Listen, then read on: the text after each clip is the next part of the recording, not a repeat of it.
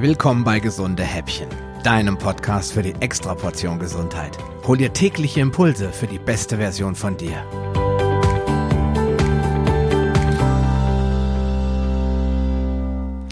Ja, Mensch, wie oft habe ich das schon gehört? Frühstücken wie ein Kaiser, Mittagessen wie ein König und Abendessen wie ein Bettelmann. Das hat mir schon in der Tat meine Oma erzählt, obwohl sie es ganz anders gelebt hat. Und ich frage mich heute immer, woher kommt dieser Mythos? Und wenn man das mal bei Google so ein bisschen nachvollzieht, dann ähm, findet man unglaublich viele Dinge, vor allen Dingen auch Gerüchte und auch ein bisschen so Verschwörungstheorien, von wegen, das hat sich der, der Kelloggs-Konzern ausgedacht, um seine Frühstücksflocken zu verkaufen. Ähm, so ganz weit ist die Wahrheit davon allerdings auch gar nicht entfernt. Doch tatsächlich vermute ich persönlich die Wahrheit ein bisschen weiter in der Vergangenheit, nämlich vermutlich schon aus der Zeit der landwirtschaftlichen beziehungsweise industriellen Revolution. Die Leute mussten unglaublich früh aufstehen, also aus heutiger Sicht wirklich gemeingefährlich früh, teilweise um drei, um vier. Dann sind sie auf die Felder gegangen oder sie mussten irgendwo an einen Abholplatz, sind dann in eine Fabrik gefahren worden. Wenn sie Glück hatten, wohnten sie in dem Dorf direkt an der Fabrik.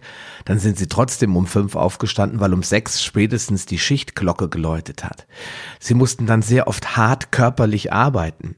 Und mit hart äh, meine ich wirklich hart. Also nicht das, was wir heute machen. Wir arbeiten heute viel psychisch hart. Körperlich arbeiten zum Glück nicht mehr so viele Menschen. Und durch diese harte körperliche Arbeit und das frühe Aufstehen entsteht natürlich der Bedarf auch zu essen.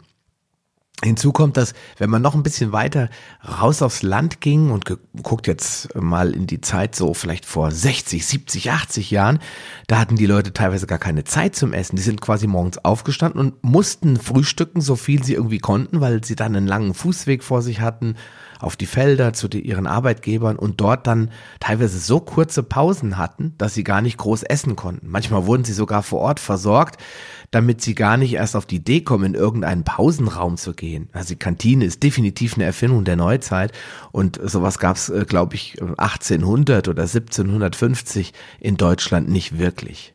Und wenn man keine Zeit hatte zum Essen, irgendwann über den Tag, dann hat man eben morgens gegessen. Und der Glaube, man äh, könne eben nur mit vollem Magen gut arbeiten, kommt auch aus dieser Zeit. Als die Leute wirklich noch richtig körperlich geschuftet haben, da brauchten sie die Energie auch. Aber wenn ich mir mal angucke, wie meine Oma gegessen hat, da sieht das ganz anders aus. Und ich habe jetzt mal in der neuen Zürcher Zeitung geblättert und da habe ich tatsächlich Folgendes gefunden, das möchte ich dir mal vorlesen. Denn äh, Otto von Bismarck hat das wohl auch so gesehen. Laut Beobachtung seines entsetzten Hausarztes ließ er sich morgens bis zu 16 Eier schmecken. Diese soll er mit Kaffee und Champagner hinuntergespült haben. Der eiserne Kanzler begründete sein aus heutiger Sicht zu exzessives Frühstück damit, dass seinem Körper und seinem Geist über den Rest des Tages schließlich einiges abverlangt würde. Ich kann keinen vernünftigen Frieden schließen, wenn man mir nicht ordentlich zu essen und zu trinken gibt. So stelle ich mir das zumindestens vor, dass das der Kanzler so gesagt hat. Ja, soweit das, dieser Fun Fact aus der neuen Zürcher Zeitung. Schauen wir aber auf unsere Vorfahren, da sieht es wirklich ganz anders aus. Da war es nämlich ein ganz anderes Prinzip. Da hieß es erst Energie abgeben und dann Energie aufnehmen. Sie gehen nüchtern jagen, um dann bei Erfolg mit Beute heimzukehren. Erst dann wird gegessen. Eigentlich auch logisch, denn wer kennt nicht den Spruch, ein voller Magen studiert nicht gern. Außerdem braucht der Darm seine Ruhe, am besten 16 Stunden am Stück.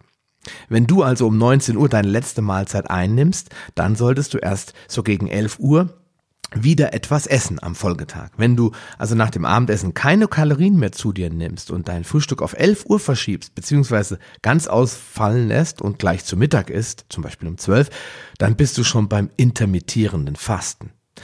Und ich kann eigentlich nur jeden empfehlen, das mal auszuprobieren, weniger zu essen, Mahlzeiten zu reduzieren, nicht auf die blöde DGE zu hören und einfach zu gucken, wie haben es unsere Vorfahren gemacht. Und ich meine jetzt nicht Otto von Bismarck, der ist zwar auch unser Vorfahre, aber noch weiter in der Vergangenheit zu gucken. Ja, drei Mahlzeiten, die waren schon immer in meiner Kindheit schon das Maß aller Dinge. Und wenn wir jetzt noch ein bisschen weiter zurückrutschen und auch noch das Frühstück so ein bisschen in Frage stellen, ich glaube, dann sind wir auf dem richtigen Weg.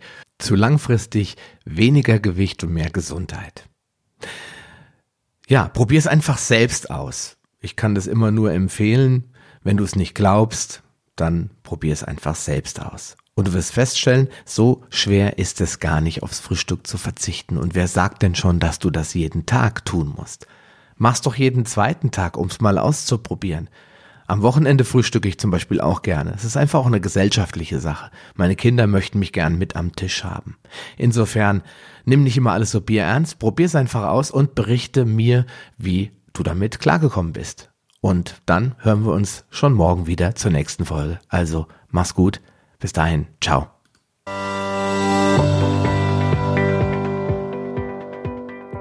Lust auf mehr? Dann wirf am besten gleich einen Blick in die Show Notes unter palio-lounge.de slash gh. Dort findest du auch alle Episoden auf einen Blick.